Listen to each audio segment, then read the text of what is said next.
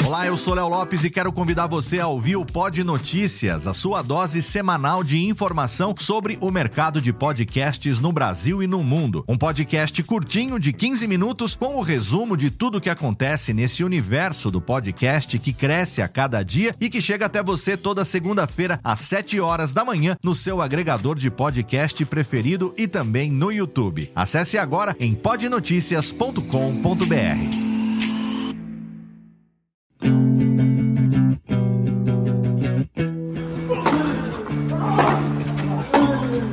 Drop Shot na paralela. A cobertura do primeiro Grande Slam do ano. Jeff Paiva apresenta o boletim diário do Australian Open com comentários de Ariane Ferreira e convidados especiais. Ready? Play.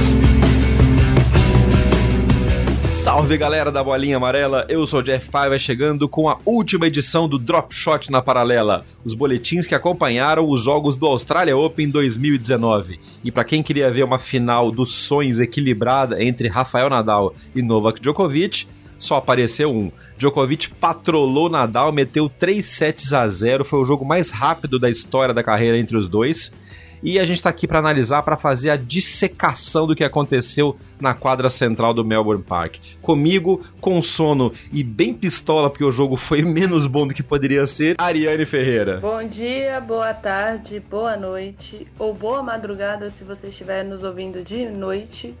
É, gente, Tava todo mundo animado, todo mundo comprou pipoca, todo mundo acordou cedo. E vamos, vamos falar desse jogo, vai.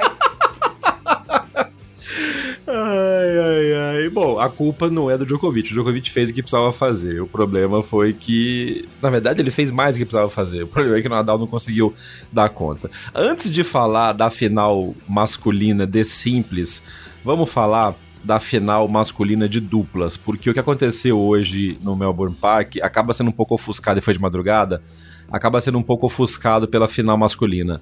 Mas a conquista dos franceses Herbert e Maú foi muito, muito importante, porque eles se tornaram simplesmente só o quarto time de duplistas a fechar o Grand Slam, ou seja, a conquistar todos os quatro grandes títulos do circuito. E é uma dupla extremamente dominante num campo, num, num, num, num núcleo de, de, de, jogadores muito forte. É um dos campos mais fortes de duplas dos últimos tempos. E os caras foram lá e fecharam o Grand Slam. Nani, o que, que você pode falar da carreira de Herbert e Maú, que hoje ganharam a final contra o Continent Pierce, que foi o pessoal que tirou o Bruno Soares da, da, da chave e que a gente já tinha falado que era uma dupla perigosa, já foi número um do mundo, mas os franceses se provaram mais uma vez os melhores desse, desse campo tão disputado. A carreira deles é absurda. Na verdade, é muito interessante você ver dois franceses de escolas, de, de escolas diferentes no sentido de formação de jogadores uma rua bem mais velha que o Herber. É, quando o Herber decidiu começar a disputar o circuito juvenil, o Marru já estava se profissionalizando, em, jogando super bem. É, a inteligência de quem teve a ideia de formar essa dupla, até hoje eu não sei de quem que foi, de colocar um, dois jogadores fortes no saque, enfim. Com essa estrutura que eles têm de jogo, criou sim, e eu acho que isso foi pensado para criar uma das melhores duplas do circuito na atualidade, num circuito que a gente tem muitas duplas muito boas. Dentre elas, o Continent Pierce, que já foram campeões do Australian Open em 2016, salvo engano. É, o, o Maru e o RB tiraram ninguém mais, ninguém menos que os irmãos Bryan, que são a maior dupla da história. É, e eu acho, uh, exatamente por ser duplas, o Maru tá com 30 e poucos anos, é, e o EB ser muito jovem, que o Maru tem 37 anos. É, tu, eles têm tudo para conseguir talvez até um, um, novamente os quatro grandes anos de uma única vez. Eles estão jogando juntos há três anos, extremamente sólidos. Desde que eles entraram no top 10, eles não saem do top 10 de duplas.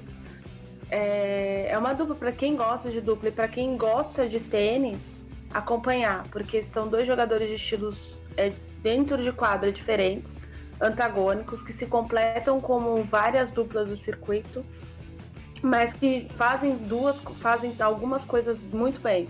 Sacam muito bem, voleiam muito bem. Os dois fecham a rede muito bem e sempre não e não o Maru não joga mais simples, a coisa mais difícil. O EB joga mais, mas o, o Maru quando jogava dupla sempre foi um jogador que estava entre os 40 melhores do mundo. O EB também tem esse perfil.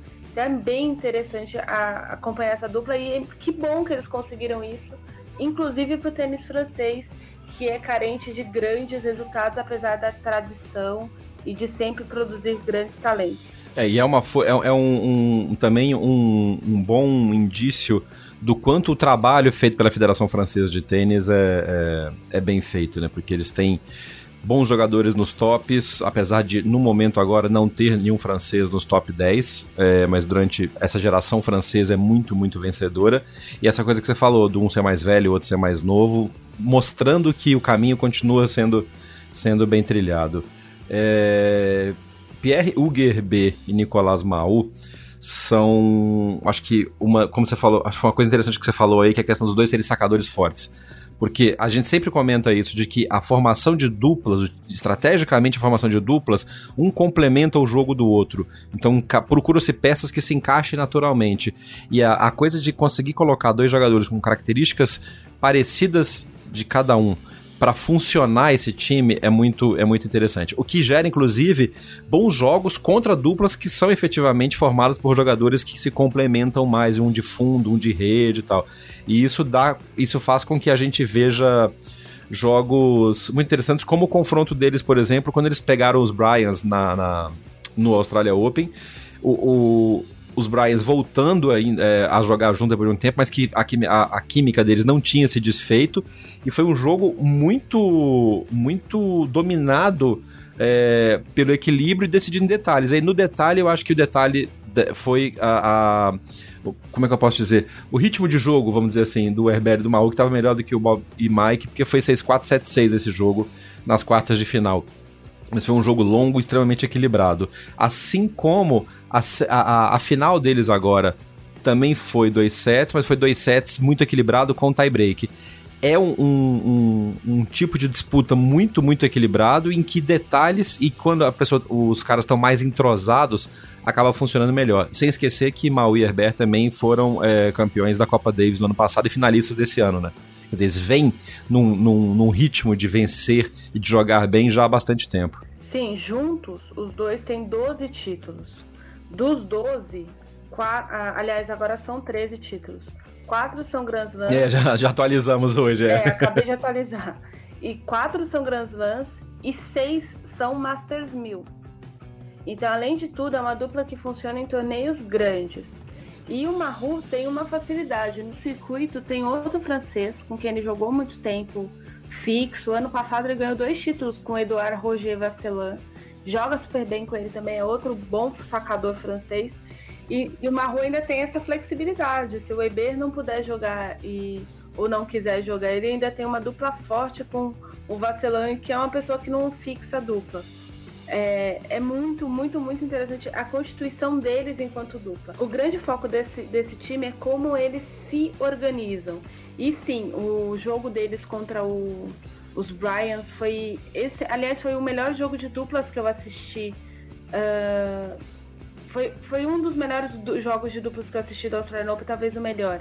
É, foi realmente muito interessante, apesar de ter sido em dois sets. É, e ainda tem uma coisa que a gente tava, até comentou em algumas edições para trás aí, que é o Herbert tá jogando simples também, né?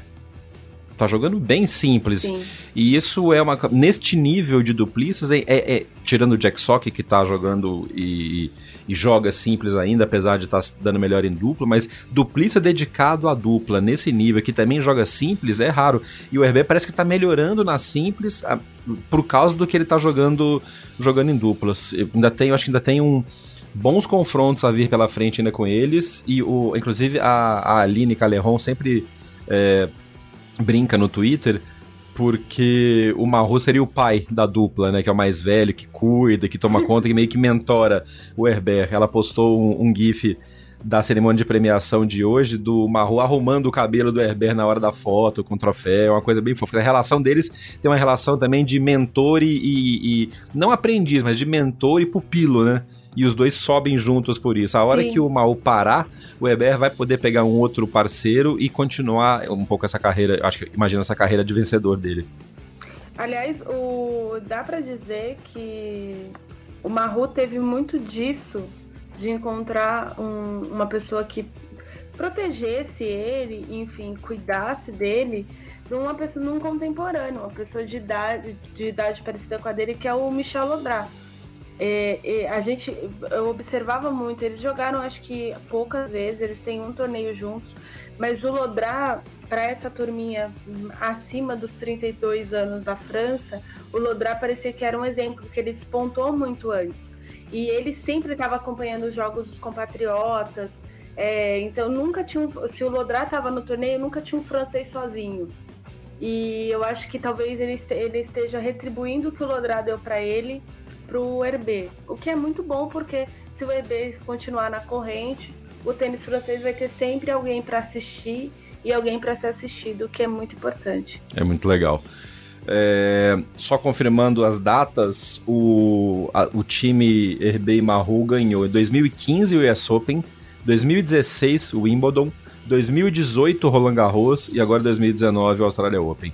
Quer dizer, no, no, no, num espaço de quatro anos eles ganharam o, o Grand Slam, o que é um negócio complicado, porque é, é, é mais fácil ter uma dominação em um período do que conseguir esses slams é, espalhados, mas também não tão espalhados assim, é praticamente um por ano.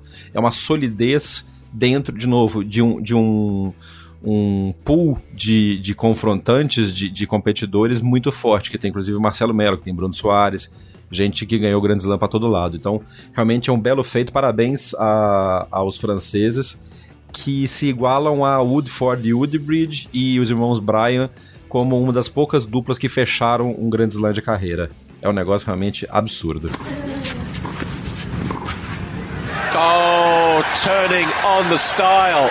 Então agora chegou a hora de fazer a autópsia, de fazer o CSI da cena de assassinato, de atropelamento que aconteceu na quadra central do, do Melbourne Park nesta manhã de domingo pelo horário do Brasil. Novak Djokovic e Rafael Nadal chegaram para essa final com uma expectativa absurda de mais um jogo de 5 horas, porque os dois chegaram com campanhas extremamente fortes, com menos tempo de quadra de todos os competidores, com energia completa, com saúde completa, então todo mundo esperando um jogo muito, muito equilibrado, como já foram outros confrontos de final entre os dois. E aí, o Djokovic arrancou, engatou a segunda, terceira, quarta, quinta marcha e o Nadal ficou para trás. Morreu na largada o carro dele. Uh, não dá nem para analisar, a gente pode analisar por números e estatísticas o que aconteceu, quantos, é, quantos acertos, quantos erros, mas acho que ficou muito claro, né, Nani, que foi um atropelamento, uma, uma dominação completa do Djokovic muito no sentido de ele entrou no jogo focado com um plano de jogo pronto para enfrentar o que viesse e pronto para mudar. E o plano de jogo com que o Nadal entrou não funcionou e parece que ele não encontrou alternativa. Basicamente seria isso? É, eu, eu vou resumir isso numa frase do Carlos Moya ontem. Carlos Moya, para quem não sabe, treinador do Nadal, deu uma entrevista para a Eurosport da Espanha e disse a seguinte coisa: a grande vantagem de Rafael Nadal em relação a qualquer outro jogador do circuito é sua fortaleza mental. Só que a gente tem um único problema para a final do Australian Open. Esse, essa grande vantagem não existe diante de Novak Djokovic. É, ele não classificou como problema, mas ele classificou como uma característica, na verdade, o fato de a, a grande vantagem do Nadal em relação aos adversários, ela não existe diante do Djokovic é, ele tem essa vantagem mental, inclusive, diante do Federer. O Nadal não duvida dele em momento nenhum, tanto é que a gente, quem viu a, a final de hoje, percebeu que, independente de estar tomando 6-3, tomou 6-2, ele continuou fazendo dele, tentando achar alguma alternativa.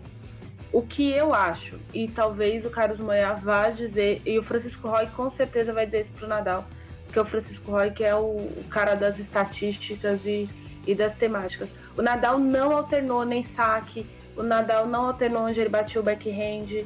O Nadal, tra... a única coisa que o Nadal, por exemplo, tentou muito durante o segundo set, deu muito errado, foi tentar vários side outs, que é o forehand de dentro para fora, quando você bate você entra na bola para botar a bola para fora da quadra. É, esse é o movimento, inside out. É, e aí começou a não dar certo, ele, ele começou a errar. Uh, e até aquele momento o, o Djokovic estava ganhando, porque o Djokovic estava muito superior e não porque o Nadal estava cometendo erros. Então, a chave do jogo é. Uma das chaves é essa, essa, essa constatação do Carlos Moya, que eu nunca tinha visto, por exemplo, o Tony Nadal considerar isso. E ao outro lado do, do confronto foi o Djokovic. É, no jogo da, da Pliskova com a Muguruza, eu destaquei a quantidade de erros da Pliskova numa partida. De uma hora e, e meia, mais ou menos, ela tinha cometido três erros não forçados. O Djokovic, numa partida de duas horas, cometeu nove erros não forçados. Isso é um absurdo isso. Contra o Nadal. E, contra o Nadal, e jogando muito no limite. E, e por que a gente está destacando o fato do contra o Nadal? Se você está chegando no tênis há poucos anos, o Nadal sempre teve como estrutura jogar no erro do adversário.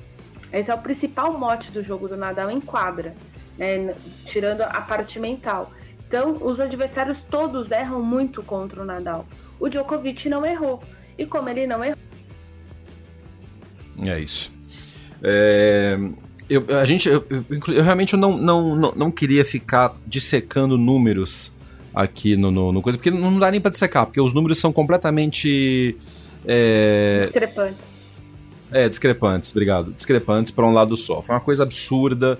Uh, não, não dá para falar, porque realmente tudo que o Nadal tentava voltava. Teve até uma das, um dos, dos tweets que saíram durante o jogo que era uma foto de um paredão, daqueles paredões de, de, de, de academia, de tênis, assim, foto real do, da, da, vista do Nadal na final de hoje. Tudo que o Nadal batia, voltava. Tudo que o Nadal batia, voltava. E ele batia, como você falou, né, coisas absurdas. Os inside-outs dele, ele não conseguiu bater nenhum banana shot, que é aquele golpe que ele vem para fazer o forehand na corrida para bater por fora, porque simplesmente o Djokovic não deu ritmo pro Nadal. Devolução no pé toda hora, o Nadal brigando porque ele dava o saque e já se preparava para fazer a segunda bola, e a segunda bola não vinha, porque ela vinha no pé dele, tirava ele completamente do equilíbrio, e ele começou a tentar mudar, a tentar fazer alguma coisa diferente, e aí começou a fazer mais erros, e, e é normal. Uma coisa que me deixou muito, muito é, feliz foi ver o discurso do Nadal ao receber o prêmio de, de segundo colocado, em que ele comentou as dificuldades que ele teve, comentou uh, o, os problemas de, de, de lesão. É, é, é, importante lembrar que o Nadal fez o primeiro jogo dele na temporada na estreia do Australia Open. Uhum. Depois de ter ficado parado um tempo, não jogou Brisbane, não jogou torneio preparatório, chegou atropelando todo mundo e até chegar na final sem ter perdido nenhum set. Mas quando ele se deparou com um jogo sólido, com um jogo em outro nível como o do Djokovic, ele não conseguiu responder. Pode ser que a falta de ritmo no, no início da temporada e a falta de desafios mais fortes pro, pro Nadal tenha afetado isso? Pode ser. Realmente o Nadal pegou uma chave mais fácil. A gente comentou isso em outros episódios do Drop, Drop Shot na paralela. O Nadal pegou uma chave bem menos complicada. Pegou três australianos no início, pegou um monte de next gen, que são jogadores de valor, que foram vitórias importantes, que merecem ser destacadas, mas que efetivamente não deram a ele, por exemplo, um confronto tão. É, um confronto tão desafiador como por exemplo o Djokovic teve contra o Tsonga, que, em que foi que, que é um cara de experiência, que trabalha bem a que foi logo na, na, no início da, da campanha dele. Segunda rodada.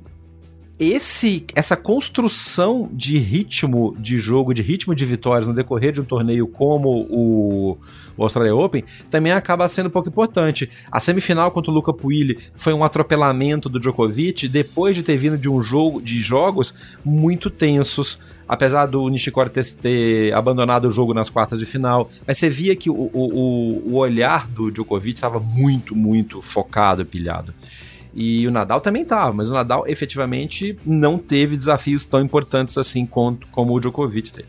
Não estou justificando, mas eu acho que o discurso do Nadal na entrega do prêmio de vice reflete bem o que é isso. Eu sei até onde eu podia fazer, eu fiz uma, uma campanha boa, estou voltando de contusão, e neste jogo eu me deparei com um adversário muito mais forte do que eu. Talking about uh, myself have been uh, very emotional two weeks, no? Uh...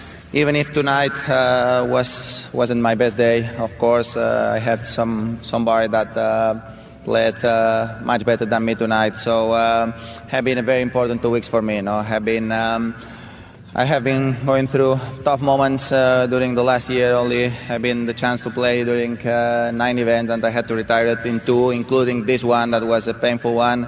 And at the beginning, uh, since since the U.S. Open, I, I was not able to play a, a, professional match until the first round of the Australian Open. So. Um, even if uh, tonight was not my night, uh, for me it's so important uh, be where I am today again, uh, coming back from injury. So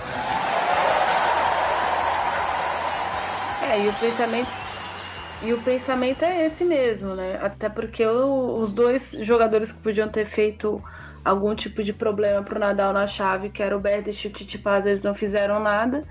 E esse foco de quero continuar trabalhando para me tornar um jogador melhor é a definição de que faz com que esses caras estejam aí com 32 e 33 e 31 anos é, Nadal com 32 e Djokovic com 31, jogando mais uma final de Grand Slam, lutando por mais um título importante no tênis e sendo vislumbrados os dois como jogadores que vão causar em o Roland Garros e o Wimbledon com toda certeza. E aí o US Open é, aí é outra coisa, porque já é fim de temporada e aí tem que contar com o físico nessa hora. Mas vamos ver, é assim, é a grande questão desse ponto todo é que o Djokovic foi provado e além daquela história de que você a gente comentou quando a gente estava falando da, da perspectiva de final, ele foi testado e cometeu os erros quando podia ter cometido os erros. Mas a gente também tem des, dessa campanha toda a, a questão de que assim também está uma máquina, está uma máquina. Jogou como uma máquina na, na final, jogou, mas não jogou o torneio inteiro como uma máquina. Então há alternativas para os adversários. Ah, tá. Então, mas, mas eu, queria, eu queria falar disso também, porque eu lembro da gente comentando ontem, você falou isso, ah, mas o Djokovic andou perdendo uns sets bobos e tal. Eu falei, perdeu na hora que precisava, que podia perder. No, nos primeiros quatro jogos dele no Australia Open, ele cometeu 133 erros não forçados. É, só no jogo contra o Medvedev, que é o que você falou que ele perdeu de bobeira, que ele deu uma cochilada, ele fez 50 erros não forçados. Se você pegar quartas de final, semifinais e final, ou seja, os últimos três jogos, ele fez 23 erros não forçados na soma dos três jogos, que é isso que você falou agora, que ele fez pouquíssimos erros. Então, assim, ele veio amadurecendo na campanha, ele veio se endurecendo, se reforçando. O que eu acho que acaba sendo também uma boa, uma boa parábola para a carreira dele desde o Australia Open do ano passado. E é isso que eu queria tocar nesse ponto agora, né? Porque há exatamente um ano ele estava perdendo do Chung, do Chung nas oitavas de final, num jogo muito abaixo do que ele podia fazer. Logo depois, em início de fevereiro, ele operou o cotovelo, voltou com o movimento de saque trocado, demitiu o Agassi, fez uma campanha ridícula no, em Roland Garros, perdendo pro Tiquinato, sem demérito pro Tiquinato, mas com demérito pro Tiquinato, porque não dá pro Djokovic perder pro Tiquinato daquela maneira. E depois daquilo, minha Nossa Senhora do Gluten Free, ele voltou um capeta ele ganhou absolutamente uhum. tudo que ele tinha para ganhar desde aquela época. Quanto a volta do Marian Vaida, quanto ele ter abandonado, e eu não vou deixar ninguém esquecer isso, eu falo isso desde a outra encarnação do Backhand na Paralela. Aquela caça daquele guru paz e amor lá que enfiaram na, campanha, na, na equipe do, do Djokovic, quando ele tava todo cagado, com o ombro, com o cotovelo zoado, ninguém sabia o que estava acontecendo, e enfiaram paz e amor nele ali pra ele ser bonzinho. O cara despencou do ranking e começou a perder tudo. Quando ele voltou a ter aquele olhar assassino, aquele olhar matador, e a treinar com garra, e a jogar com Vaider, fazer tudo que ele fazia, o homem voltou a ganhar tudo. É, é uma história de fênix, é uma história de fênix, de, de, de ressurgimento das cinzas, literalmente. É, vou fazer um adendo a respeito do guru Pepe Imaz, Uh, ah, para quem não sabe, o Pepe Mas, é, além de filósofo e guru, de, ele não é nem guru de nada, mas enfim, é, o pessoal chama ele de guru. Ele foi tenista profissional, ele é treinador de tênis. E o Djokovic enfiou o Pepe Mas na equipe é, antes da, da, da porcaria toda começar. Só que. Sim, sim, sim, sim. Só que o Djokovic começou a, com os discursos meio estranhos. Os, os discursos. Mano, que era bizarro, os velho. Os discursos do próprio Pepe, na verdade. É, porque o Pepe tem como filosofia de vida a entrega do amor. Ele dá aula de tênis, ele cobra de quem pode pagar, e tem gente que não pode pagar e ele dá aula de tênis a si mesmo. Ele é meio maluco e ganha dinheiro que as pessoas vão lá e, por exemplo, o Djokovic dizem, não sei, fez altas doações e aí o dinheiro do Djokovic ele faz o que ele quiser. Então, tendo feito essa observação de que, no caso, as pessoas culpam o guru e eu acho que a culpa disso tudo está no próprio Djokovic e não no Pepe e Mas, porque o Pepe Mas funciona para um monte de gente.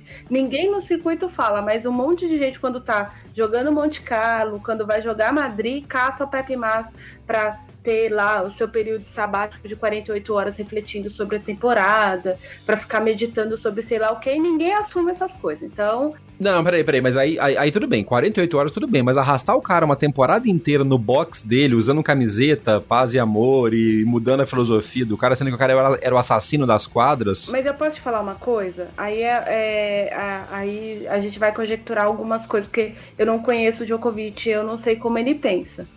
Porém, talvez esse pensamento assassino começou a ser tóxico para ele enquanto pessoa. Não tô falando como jogador. Pode ser. E pode aí, ser. quando a gente se sente, é, ainda mais ele que foi criado dentro da religião, ele tem um monte de, de condecorações da Igreja Ortodoxa Sérvia. Para quem não sabe, Djokovic tem a, a maior condecoração para um leigo da, da Igreja Ortodoxa Sérvia. O Djokovic tem pelos trabalhos que ele deu para o país, para a igreja, para a religião. É, então, isso bate. Se você está criado, principalmente quem é criado dentro de uma religião e é afundado dentro da religião, quando você começa a ter comportamento tóxico, seja lá por qual razão for, isso te dá, pode te dar um problema emocional e tal. E ele tentou achar uma alternativa para resolver isso. Tem gente que vai para terapia, tem gente que vai para o centro de macumba, e ele achou o guru. Tem gente que vai para É. vira, converte para outra religião. Quer dizer, cada um tem um jeito de tentar escapar da própria toxicidade. A gente não pode questionar isso, porque a gente não sabe até que ponto isso estava fazendo ponto. mal para ele. Tendo dito isso, sim, o Djokovic assassino é o Djokovic que ganha Grand Slam. Mas será que até que ponto o Djokovic quer continuar sendo assassino, entende? Às vezes ele resolveu se botar metas, ou agora ele consegue controlar e separar as duas coisas. A gente sabe que o Djokovic passou por uma crise no casamento, e esse é um grande problema para quem é da religião dele também, por, por conta dos comportamentos dele. É. Então tudo isso justifica a aparição do maluco lá no box fazendo oração antes do Djokovic entrar em quadra, enfim. E aí, se você é ateu, você acha que é uma puta de uma porcaria isso aí. E, Não, mas, aí mas faz muito sentido. E aliás, é um belíssimo ponto, muito bem trazido, Ariane. Obrigado por ter é, trazido esse, esse olhar, porque realmente é, nada é tão simples assim, como, como eu estava falando. E o que eu- aí, em vista disso que você falou, e também a próxima coisa que eu ia falar, me parece que ele ter corrigido, corrigido, corrigido porque a coisa estava errada, ele ter conseguido resolver a situação familiar dele, ele estar tão bem com a família, com os filhos, também fez bem. Acho que faz parte do combo que o levou a ficar melhor e ele tá, tá se- voltando a ter esse jogador que tem a agressividade certa na quadra e, encontra, e ter encontrado um pouco mais de equilíbrio e de, e de um comportamento menos tóxico, um, um ambiente melhor para ele fora de quadra. E a volta do Maria Vale me parece ter sido bastante parte disso também, né? No discurso de agradecimento do título, o Djokovic fez, foi bem claro ao agradecer um por um da equipe dele. Yeah, sorry, I'm I'm uh, I'm just trying to contemplate on uh, on the journey in the last 12 months because, um, as Rafa, I've been through uh, a surgery and a quite major injury myself last couple of years. But um, I had the surgery exactly 12 months ago, and um, to be standing now here in front of you today and uh, managing to, to win this title and three out of four slams is, is truly amazing. I, I'm, uh, I'm speechless. I would like to thank uh, my team um, for supporting me, obviously.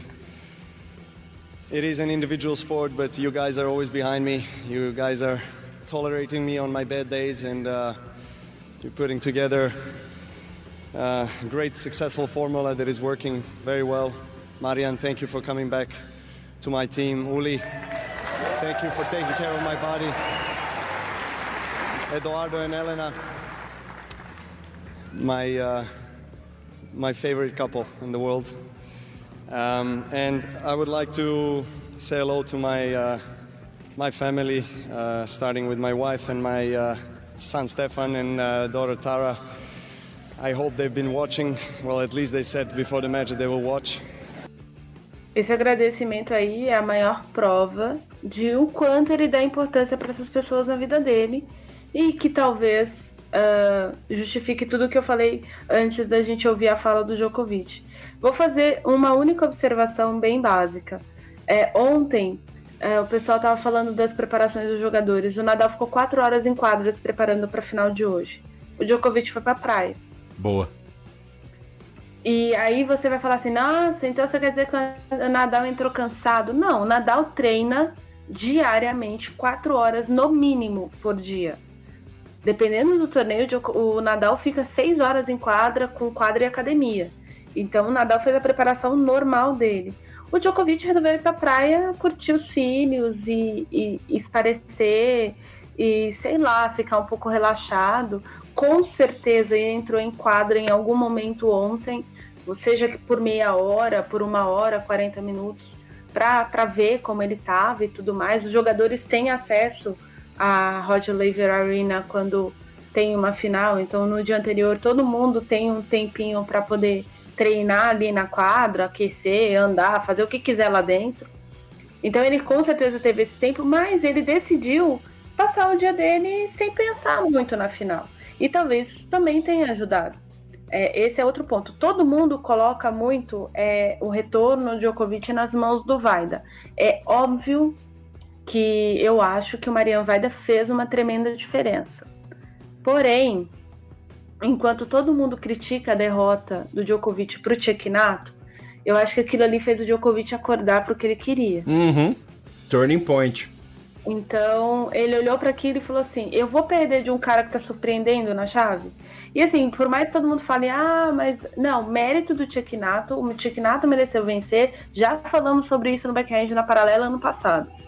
É, mas foi importantíssima essa derrota. Essa, essa derrota foi importante para a carreira do Tchekinato, do mesmo jeito que foi importante para a carreira do Djokovic. Pontos diferentes? Obviamente, são porque são jogadores diferentes. Mas ali é, o Djokovic conseguiu uh, entender que não, eu não quero é, esse tipo de comportamento em quadra. Eu não jogo tênis para isso. Então, tudo bem voltar para o que era antes, ou tentar voltar ao que era antes, ou tentar adotar comportamentos de antes, e para isso você precisa de quem estava contigo antes. É a mesma coisa se o Nadal daqui um tempo falar, não, eu não gostei desse site, eu não gostei de não sei o que, eu não quero mais fazer isso, eu preciso ser o Nadal sangue nos olhos de 2007. Então tá bom, tio Tony, volta aqui que sinto muito, mas não tem aposentadoria pro senhor não. É assim que funciona. Quando uma, é, é, na nossa vida, se não dá certo, a gente volta porque estava dando certo. Agora, quanto ao, muita gente fala assim, ah, o Agassi foi ruim para a carreira do Djokovic. Pelo contrário, eu acho que ele foi importante, inclusive, para o Djokovic começar a ter mais autonomia em relação a tudo que ele faz. É, o fato dele ter contratado o Radek Stepanek, que era amigo dele, é, e diferente, por exemplo, do Vaida, que ele considera da família e é amigo, o Vaida ele sempre viu como autoridade. Uhum. O Stepanek era um par dele no circuito até umas semanas antes daquilo acontecer. O Stepanek estava vivendo o momento de ser pai pela primeira vez. Então, o foco do Stepanek era outro. Então, o Djokovic tinha que ter uma, uma relativa, um, um relativo controle a respeito da, da carreira dele que ele nunca tinha tido antes. É verdade. Porque o Marian ainda não deixa. E o Agassi, o Agassi, quem leu a biografia do Agassi já deve saber que tipo de treinador é o Agassi. Você é responsável pela sua conquista. O seu treinador, ele tem o planejamento tático, ele faz isso, ele faz aquilo. Você paga o seu treinador para levar bronca dele, mas o responsável por não levar broncas o responsável por resultados em quadro, o responsável para saber que hora que você come, que hora que você dorme, que hora que você levanta é você. O Agassi escreve isso no livro dele. Então, se o Agassi tem esse pensamento, ele obviamente impôs no Djokovic. Uhum.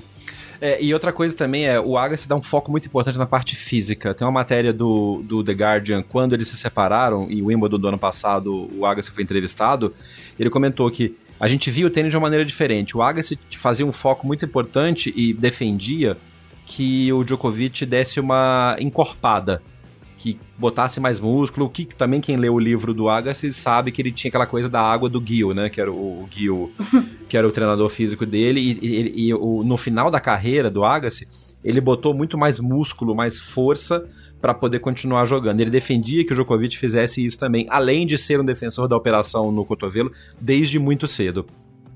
E o Djokovic não, ele tem aquela outra abordagem de alimentação mais saudável, aquela coisa do gluten free, aquela coisa do, de, de, de uma, uma relação mais harmônica com o corpo. E a mudança de mecânica do saque depois da operação funcionou muito bem, que a mecânica está muito mais compacta, mas tá, ficou muito mais letal e parece que desbloqueou todo um set diferente de skills do Djokovic. O Agassi estava errado com relação a isso? Não, o Agassi estava fazendo o que o Agassi sabia fazer e ele achava que era melhor para aquele momento. Não deu certo, mudou, mas também foi um ponto importante de inflexão até para Djokovic ver e voltar para trabalhar com o Vaide e com o que ele sabia que funcionava, como a Nani acabou de falar. O fato é que tudo isso analisado, Novak Djokovic é o melhor jogador de tênis da atualidade, já tem algum tempo, e mais do que isso, acho que isso é muito importante ressaltar. Eu vi algumas pessoas comentando sobre isso no Twitter também, eu acho que vale a pena a gente pontuar aqui. Como somos abençoados de ter a chance de ver no mesmo na mesma geração, no mesmo momento de tênis, tantos bons jogadores, tantos jogadores excepcionais que levam o tênis para cima, de estilos diferentes. O Federer clássico, o Nadal com aquela força bestial dele, essa coisa de treinar 5, 6 horas antes do dia do jogo e entrar em quadra e arrebentar. O Djokovic com essas lutas, com o talento, com essa, esse foco, essa raiva ao mesmo tempo, essa reinvenção própria. O Murray, que jogou muito e que infelizmente está sucumbindo à parte física. Nas duplas, o Herbert e o Maú, que fecharam o Grand Slam agora. Os irmãos Bryan, os brasileiros. What a time to be alive. Que época pra gente estar tá vivo e poder gostar de tênis e poder assistir tudo isso, né? Sim, e a gente falando isso do circuito masculino, fora tudo que a gente falou do feminino ontem, né? É, exato, exato. A, a, a, eu sempre falo que a grande bênção da gente é, além de ter esses quatro grandes, os, os seis, sete times enormes nas duplas, a gente tem a Serena Williams jogando tênis. E isso é fantástico para todo mundo. Uh, para quem gosta e para quem não gosta de tênis feminino. Essa é a grande verdade. É, tendo dito isso, uh, eu acho que a gente também precisa refletir um pouco sobre sobre o que, que a gente, exatamente por viver isso, por estar presente nisso, o que, que a gente vai esperar desses meninos que a gente já falou de next gen, não sei o que, pra gente não botar o carro na frente dos bois. Uhum. Importante, bom, bom ponto, é. Porque, por exemplo, as pessoas uh, viram o Titipaz ganhando com a autoridade do Federer, porque jogou melhor que o Federer em vários momentos do jogo. E aí todo mundo desceu o pau no menino porque ah, o menino não apareceu em quadra contra o Nadal, que é uma, uma mentira, porque ele tentou fazer, a gente já analisou o jogo aqui. A mesma coisa, por exemplo, para o Deminaur, que perdeu do Nadal na terceira rodada. O Deminaur estava cansado, é, a, o, aí a gente tem um monte de garotos que a gente vai apontando as coisas. E eu não estou falando de garotos tipo o Puir, porque o Puir é mais velho. Mas a gente corre o risco, porque a ATP está explorando a geração. A geração desses meninos é de jogadores completamente diferentes do perfil dos jogadores anteriores. A maioria deles, muitos deles jogam um tênis clássico com a força imposta pela geração dos anos 2000 para cá. Então eles, eles unem o, o tênis dos anos 90 com parte dos anos 80, com muita coisa dos anos 2000, até porque eles cresceram vendo o tênis dos anos 2000. E é, a formação desses jogadores é uma coisa que eu aprendi com uma com Guilherme Coria. Ele disse uma vez para mim numa entrevista que quando você está treinando os jogadores, você treina observando o circuito atual, sabendo que uma criança de 11 anos não vai enfrentar a carreira inteira aqueles jogadores que ela está vendo construir, né? Que ela está vendo conquistar as coisas. Então você começa já a preparar essa criança com 11, 12, 13, 14 anos com as chaves alternativas que aqueles jogadores não têm. E aí é como na moda. O que funciona hoje não funcionava na década passada, mas o da década retrasada está funcionando hoje com o de hoje. É verdade. Então você tem que ir buscando. E a, a análise que ele fez para mim é, é, exatamente o que eu tô vendo nesses garotos. Só que o mental, a gente falou do mental e do emocional do Djokovic, metade do comentário.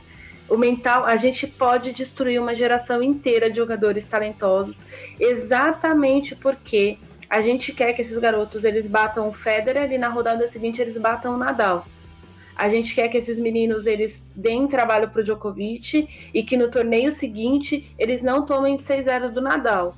E não é assim que funciona. Não no momento e no nível que eles estão ainda, é verdade. E, e, a gente, porque, exatamente por conta do nível dos outros, né? Do, do, dos grandes todos. Então, mesmo, por exemplo, o Murray hoje em dia, é, eu vou fazer uma analogia com o cara da, da geração relativamente do meio, que é o Bautista Agut tem 28 anos, demorou. O Bautista Agut pegou o Murray baleado, lutando, e o Bautista Agut teve que ir pro quinto set para vencer o jogo. Então a gente tem que tomar muito cuidado para a gente não destruir, porque se a gente destruir essa geração agora, a gente vai ficar pelo menos uns 10, 12 anos se arrastando após a aposentadoria desses grandes, tentando achar graça no tênis, num nível que vai ser um nível muito abaixo, porque a gente minou com muitas cobranças, é, pessoas. E aí eu sempre falo que essa geração que o pessoal fala que é a geração do meio, eu sempre acho que as pessoas cobram demais de determinados jogadores dessa geração do meio. E exatamente por cobrarem demais que eles não conseguem render nem o que eles podem. É. Então, sei lá, fica esse alerta aí, porque essa performance de Djokovic é um alerta. A gente tem que esquecer que o Djokovic é o Djokovic, o Nadal é o Nadal, o Federer é o Federer, o Murray, o Murray acaba em, em, em Wimbledon ninguém mais é isso e a gente não pode esperar isso de mais ninguém. Pode até ser que venha, eu queria encerrar numa nota um pouco mais positiva, pode até ser que venham bons talentos, e eu acredito que a gente vai ter bons talentos, mas a gente realmente é muito abençoado de ter visto tantos excelentes talentos se, e eles se, se retroalimentam um do outro para jogar, né? E no caso do feminino, Sim. por exemplo, como você comentou, tem a Serena, que foi acima de todos, e quando a Serena saiu, todo o, o a parte que vinha abaixo dela no ranking cresceu para ocupar esse espaço e estamos tendo excelentes jogos e talentos bons surgindo agora, como a Osaka, que é a atual campeã de, de US Open e Australia Open. E outra coisa, aí é legal também, só para aproveitar esse gancho e puxar a estatística, é a primeira vez em muito tempo que os dois campeões do US Open são os dois campeões do Australia Open também, ou seja, os, os, os, os, os últimos dois grandes lances têm os mesmos campeões back-to-back, Naomi Osaka e Novak Djokovic. Vem um ano muito, muito interessante pela frente, eu tô muito curioso para saber o que, que vem em Roland Garros. Roland Garros, inclusive, que já está no Trend Topics, tá todo mundo já conjecturando o que, que vai acontecer em Roland Garros, que acabou de acabar a Australia Open. eu querendo fazer uma estatística boba aqui que o Alexis, o Mr. Chip, fez um seguinte dado que esse é bem interessante, é bobinho, mas é bem interessante. O Djokovic não perde um set do Nadal no, na, no, na quadra rápida desde 9 de setembro de 2013. Nossa senhora. É muito. Segundo o, o levantamento que o Alex fez, são 16 sets consecutivos que o Djokovic ganhou no piso rápido contra o Nadal. Isso é muita coisa. É muita coisa e mostra bem a dominação do, do, do, do Joko.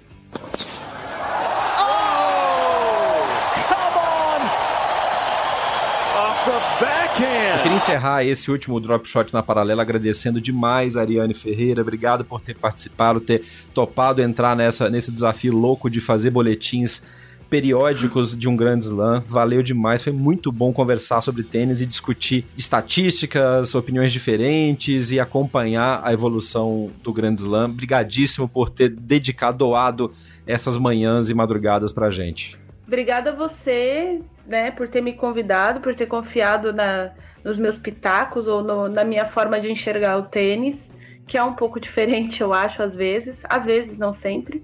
É, tamo junto. Aí, aí um, agora, um agradecimento mais especial ainda. Aliás, eu quero te pedir desculpa pelo meu mau humor do dia de hoje, mas é realmente é inato. Eu raramente estou de mau humor, mas quando eu estou de mau humor, eu realmente estou de mau humor. É coisa muito difícil de acontecer, mas acontece. Quero agradecer os ouvintes.